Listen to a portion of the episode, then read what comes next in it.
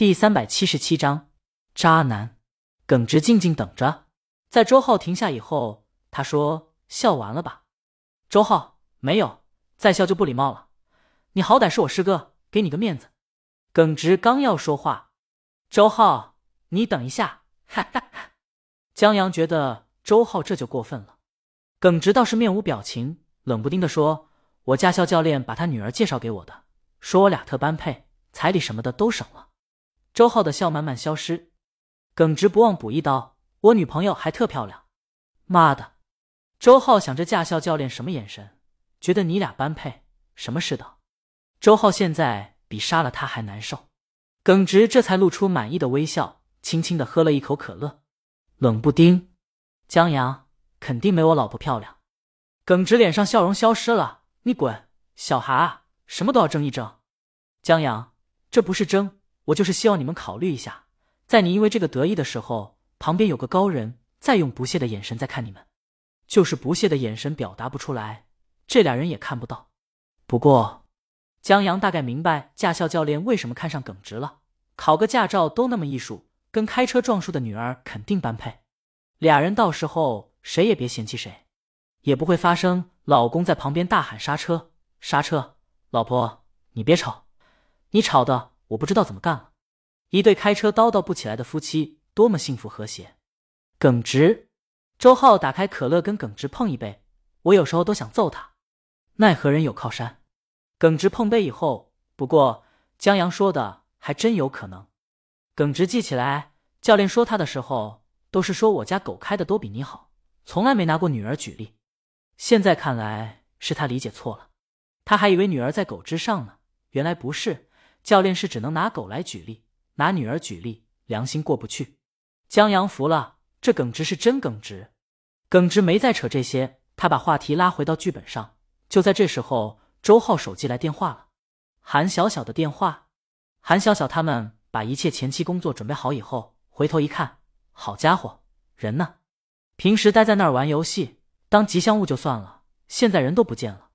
这以后得多买点饮料放在座位上。韩小小站在原地叉腰。让自己别生气，想一想当幼儿园老师的姐妹，拿出手机心平气和。两位老板，你们去哪儿了？都准备好了，就等你们回来开拍了。哦，对了，盒饭订好了，没有猪头肉，不过有我家香菜烧脑花，我给你们一人整了一份，不用报销，我请客。嚯！周浩觉得老韩越来越豪气了。江阳插了一句：“我不要脑花，换成饮料就行了。”韩小小觉得自己有内伤。挂了手机以后，耿直惊讶：“敢请你们来拍广告的，周浩，不然呢？专门来看你糗样？我们有那么无聊？”耿直不知道江阳，但周浩还真有这么无聊。他们离开，在转过身以后，周浩忽然问：“哎，老耿，你在拍什么？眼镜广告？”耿直拍广告很讲究，为了镜头的尽善尽美，让品牌方提供了多款产品和多个型号产品。在走的时候，江阳和周浩一人顺走一副没拆封的眼镜，周浩是花里胡哨的墨镜，江阳顺了一对金丝无镜片的镜框，全当做情侣眼镜了。至于怎么向品牌交代，那就是耿直的事儿了。反正耿直有求于他们。耿直，妈的，周浩你个土匪！至于江阳，算了，他还惦记那剧本呢。也不只是剧本，想一想吧，独自等待的出品人是谁？鲤鱼，这说明只要把剧本拿到手，投资不用愁。江阳和周浩回到剧组的时候，韩小小觉得略过周浩不提。江阳这张脸戴上金丝眼镜是真顶，许多外包的女工作人员都盯着他看。韩小小的看好了。至于周浩，他比起耿直厉害多了。周浩都已经拍好几个镜头了，耿直还在调试第一个镜头。韩后勤领着人去买水的时候路过，见耿直片场的男艺人都不耐烦。跟耿直阴阳怪气起来，江阳觉得这也正常。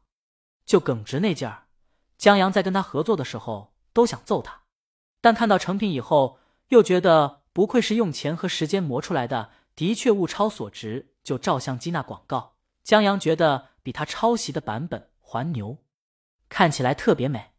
周浩就不行，周浩是短平快，做到合格就算成功，至于合格以上的水平，就看想不想。可能不能发挥了。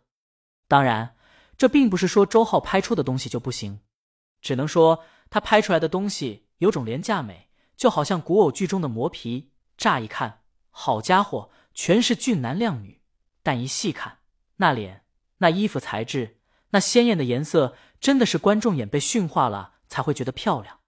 而耿直拍出来的就是带有质感的美，即便人物并不是很漂亮，在镜头下就觉得特有气质，就是太费钱。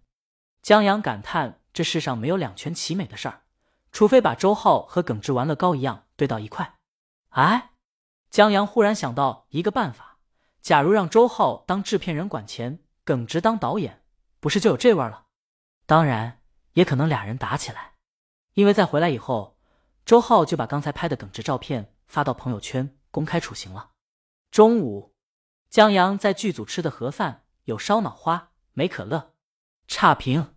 他吃完以后告别剧组，溜达去京都电视台的演播室。在离开时，许凡不忘让江阳捎个口信，约李清明晚上一起吃饭。知道了。江阳招了招手。这次广告所有演员全部来自话剧团。江阳想好了，以后广告优先选择他。话剧团的演员不为别的，就好那一口台词。再说，只有肥水流到自家田，话剧团才能人才兴旺，不是？浪姐已经播出第三期了，这群过气或者压根没有过人气的女明星在一起竞争，排练吵吵闹闹，哭哭笑笑，私下却又和和睦睦。再加上节目组时不时的来个考验，再制造下冲突什么的，让这节目很吸引人眼球。尤其在第三期。高燃的公演过后，又上演淘汰的催泪，让这节目直接收视率第一了。现在园区外面聚了几个记者，还有不少粉丝。江阳起初以为是某个姐姐火了，等走近一看，吓得他忙停下脚步。好家伙，怎么看起来都是他老婆粉丝？有人还举着他老婆海报之类的。他老婆出道十年了，还有这么狂热粉丝呢？